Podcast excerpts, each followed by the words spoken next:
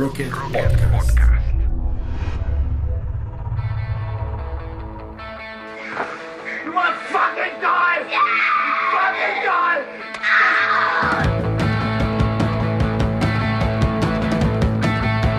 Se ha demostrado que las familias disfuncionales, donde hay abuso y abandono, son las causantes de trastornos psicológicos, psicopatías, problemas de conducta y tendencias suicidas. Este abandono, sumado a una sociedad desigual, con oportunidades para pocos, y que impone los parámetros de lo correcto, crean una bomba de tiempo que suele terminar de la peor manera.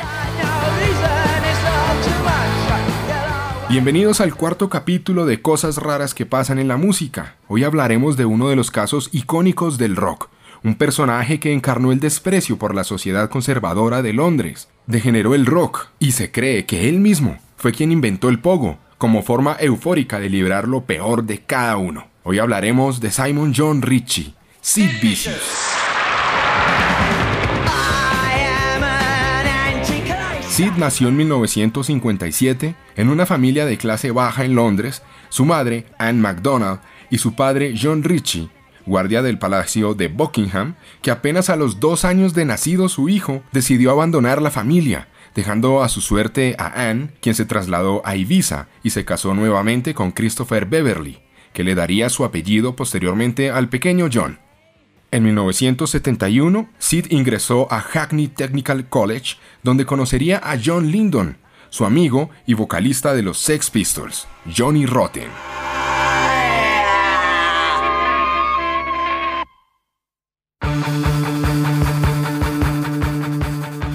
Este nombre tan llamativo, Sid Vicious, viene de una anécdota en la que el hámster de John Lydon, de Johnny Rotten, mordió a John Ritchie, a Sid Vicious, y este hámster se llamaba Sid y de ahí adquirió su nombre. Cuando tenía apenas 17 años, él visitaba frecuentemente la tienda de ropa Sex, cuyo dueño era Malcolm McLaren, un empresario que posteriormente se aprovecharía al máximo de la escena punk y de los Sex Pistols y sobre todo de Sid, convirtiendo esta creciente escena de punk en un negocio más. En 1976, Sid se integra a un grupo de fans, un grupo de vagos de barrio llamado Bromley Contingent, que dieron la estética de la primera ola del punk, los pelos parados, la ropa desgastada, las camisetas rotas, el maquillaje extravagante, y ese mismo año, en el 76, inició su carrera en la música cantando en la banda de Flowers of Romance junto al cofundador de The Clash, Kate Levine. Durante uno de los conciertos más importantes de la historia del punk, que fue el 100 Club Punk Festival, Sid Vicious le lanzó un vaso eh, al vocalista de la banda de Damned, Dave Banyan. El vaso estalló y las esquirlas le cayeron a un asistente, a una mujer, y eso hizo que Vicious terminara en una prisión. Esta muestra de violencia incontenible le pareció a Malcolm McLaren la mejor movida de Sid para entrar a los Sex Pistols, quien en 1977, y luego de la salida del bajista inicial, Glenn Matlock, tomaría el instrumento sin saber ni siquiera tocar. No era buen músico, pero servía para la puesta en escena.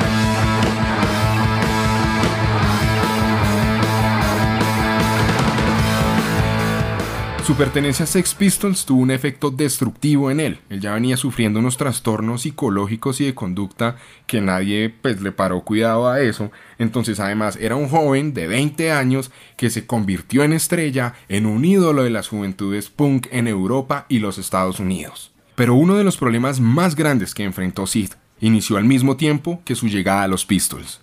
En 1977, su relación amorosa con la groupie y seguidora acérrima de los Pistols, Nancy Spungen, una mujer nacida en Nueva York, pero que se fue a vivir a Londres y para sobrevivir vendía drogas, trabajaba de stripper y hasta de prostituta. Para empeorar esta situación, la relación de Nancy y de Sid era tormentosa, tóxica completamente, ambos adictos a la heroína y a toda clase de drogas. Durante 1978, la banda inició una tortuosa gira en los Estados Unidos, en parte con la intención de separar a Sid y a Nancy e intentar recuperar al bajista del mundo de las drogas. Sin embargo, al poco tiempo de iniciar la gira, Vicious se escapó del grupo en Tennessee y fue a consumir drogas, donde terminó en un hospital con las palabras Gimme a fix, dame una dosis, grabadas en su pecho y hechas además con un cuchillo.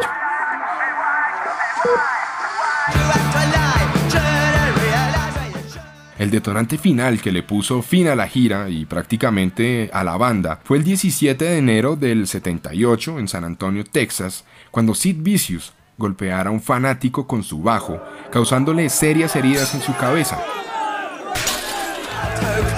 Ante las discusiones y tantos problemas entre los miembros de la banda, Johnny Rotten decide salirse del grupo. Sid Vicious, poco tiempo después de regresar a Inglaterra, decide regresar a Nueva York con su gran amor, Nancy Spungen, su pareja, calificada por el mismo Johnny Rotten como una loca de mierda, que quería suicidarse y llevarse de paso al bajista de los Pistols. Ya en Nueva York, sin banda, con su actitud ultraviolenta creciendo y una profunda depresión no tratada y compartiendo su adicción al infierno con Nancy, Sid intentó rehacer su carrera, fracasando en el intento. Al final, se dedicó a consumir drogas como heroína, barbitúricos, morfina, en la habitación 100 del Hotel Chelsea.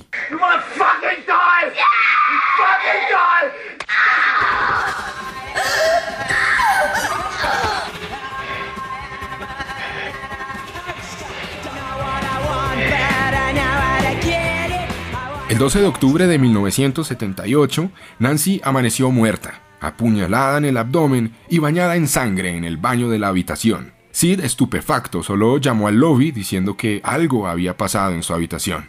Posteriormente fue arrestado y acusado de homicidio, luego se declaró inocente y fue puesto en libertad bajo fianza, pagada por el manager y empresario McLaren, el asesino del punk. Lo hizo a través de Virgin Records, disquera que pretendía grabar un nuevo disco con Vicious, Steve Jones y Paul Cook. Pero al poco tiempo, Sid le rompió una jarra de cerveza en la cara a Todd Smith, el hermano de Patti Smith, por lo cual fue arrestado durante 55 días en la prisión de Rikers Island. Finalmente fue liberado bajo fianza y dicen que el propio Mick Jagger de los Rolling Stones puso dinero para poderla pagar. El tiempo en prisión logró terminar con la fuerte adicción a las drogas de Sid, entonces el primero de febrero del 79 hizo una fiesta para festejar su libertad y fue a casa de su nueva novia, Michelle Robinson. La fiesta no salió bien, pues ya avanzada la noche consiguió algo de heroína y le pidió a su novia que lo inyectara. Ella se negó, y a las 3 de la mañana se fue de la casa de su pareja, dejando solo a Vicious, quien aparecería muerto en la mañana por una sobredosis de heroína. El ícono del punk se convirtió en leyenda, como pasa tristemente con la muerte de muchos artistas. Sid Vicious, the punk rock star, dead from an overdose of heroin. The dead man's mother had discovered the body at noon today when she went to awaken him in the bedroom of his girlfriend. Tanto el crimen de Nancy como el de Sid Vicious aún son un misterio. De Nancy se dice que pudo ser un drogadicto llamado Michael, del que se presume estuvo en el Chelsea ese día y salió con una gran cantidad de dinero amarrado con un moño de la víctima. Otra versión, que es la más aceptada y la más común, es que en una pelea de la pareja, Sid le enterró un puñal en el estómago que le propició una herida mortal y que por el alto estado de inconsciencia, Vicious ni siquiera lo recuerda. En cuanto a él, su madre, Anne, quien estuvo pendiente en sus últimos días, habría estado en dicha fiesta del primero de febrero y al salir Michelle, su novia, a las 3 de la mañana, ella ingresó a su habitación y a petición de Sid, quien quería reencontrarse con Nancy, le inyectó una dosis letal de heroína, una cantidad suficiente para matar a dos personas. Supuestamente, esta confesión la hizo su madre poco tiempo antes de morir a mediados de los 90. Nada fue oficialmente confirmado.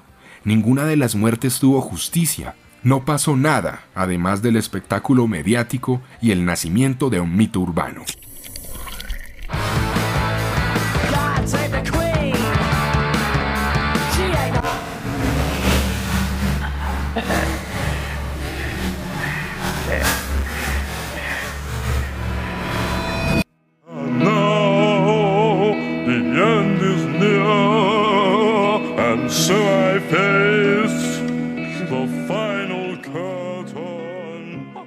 La leyenda de Sid Vicious permanece, revive, todo el tiempo está presente en los conciertos cuando se adornan con un buen pogo al ritmo del demencial punk rock.